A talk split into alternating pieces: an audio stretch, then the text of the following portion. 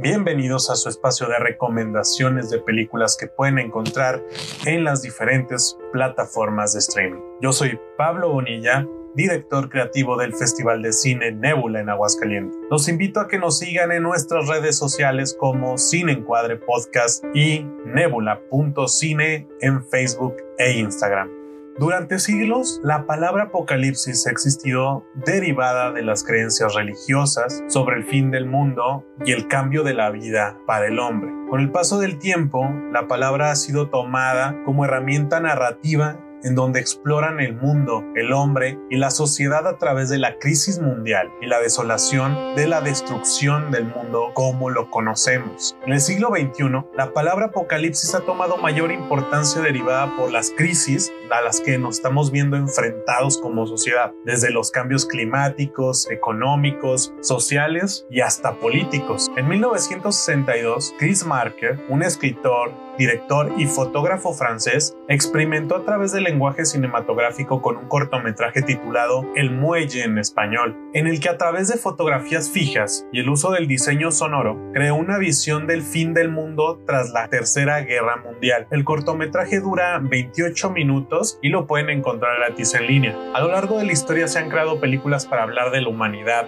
la sociedad y la manera en que nos autodestruimos. Pero también ha sido un elemento que ha agradado al público por lo que esta herramienta narrativa ha sido bastante comercial. Recordemos lo que logró Romero con La Noche de los Muertos Vivientes en 1968, Soylent Green en 1973, Mad Max del 79 y más recientemente Matrix, Niños del Hombre, Wally, entre otras. El día de hoy les traigo tres recomendaciones que pueden encontrar en plataformas que utilizan esta herramienta para explorar la mente del hombre ante dicho escenario comenzamos en HBO Go. The Rover o El Cazador de 2014 es una película dirigida por el australiano David Mitchell nos cuenta que tras 10 años del colapso de la economía mundial, que a su vez llevó a una crisis alimenticia, hizo que los sobrevivientes abandonaran los lugares alejados a la capital y viajaran ahí mismo para tener un, un empleo. En las carreteras abandonadas existen personas que sobreviven mediante el hurto y la violencia. Un grupo de ladrones le roba a un hombre su vehículo en una de estas carreteras y así comienza una persecución llena de venganza. La película me recuerda mucho a Mad Max, pero esta se toma mucho más en serio metiéndose en la mente del protagonista y sus demonios.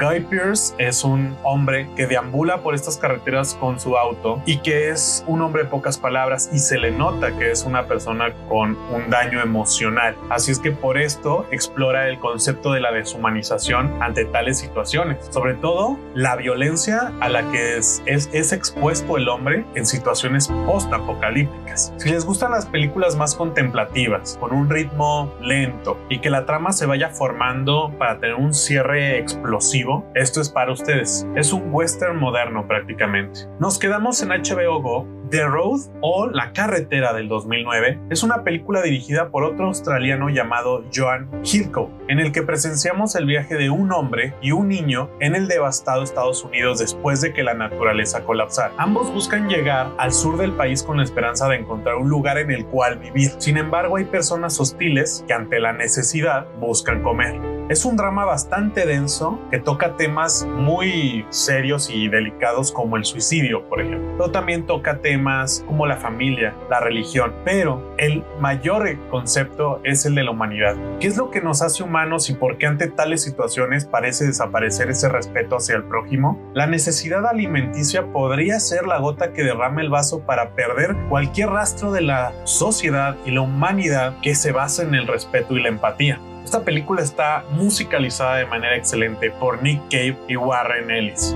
De ahí nos vamos a Netflix. Ahí podrán encontrar la película independiente de A24, productora que nos trajo Midsommar el año pasado. It Comes at Night o Viene de Noche del 2017 es el segundo largometraje del excelente director americano Trey Edward Schultz, que nos presenta un mundo en el que hay una enfermedad mortal en el aire por lo que las personas han decidido aislarse. Una, una familia vive en lo profundo de un bosque, pero todo cambia cuando un sobreviviente quiere entrar a su casa.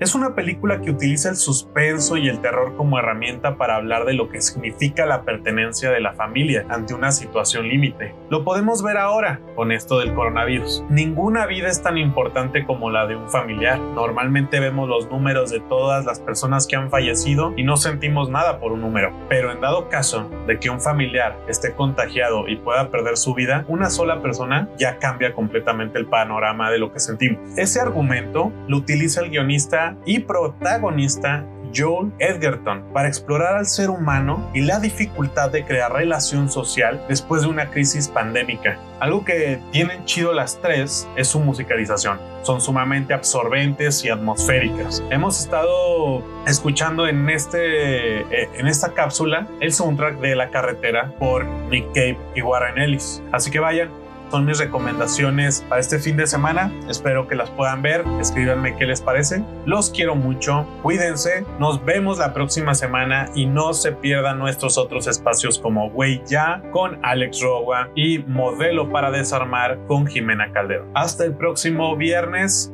Bye.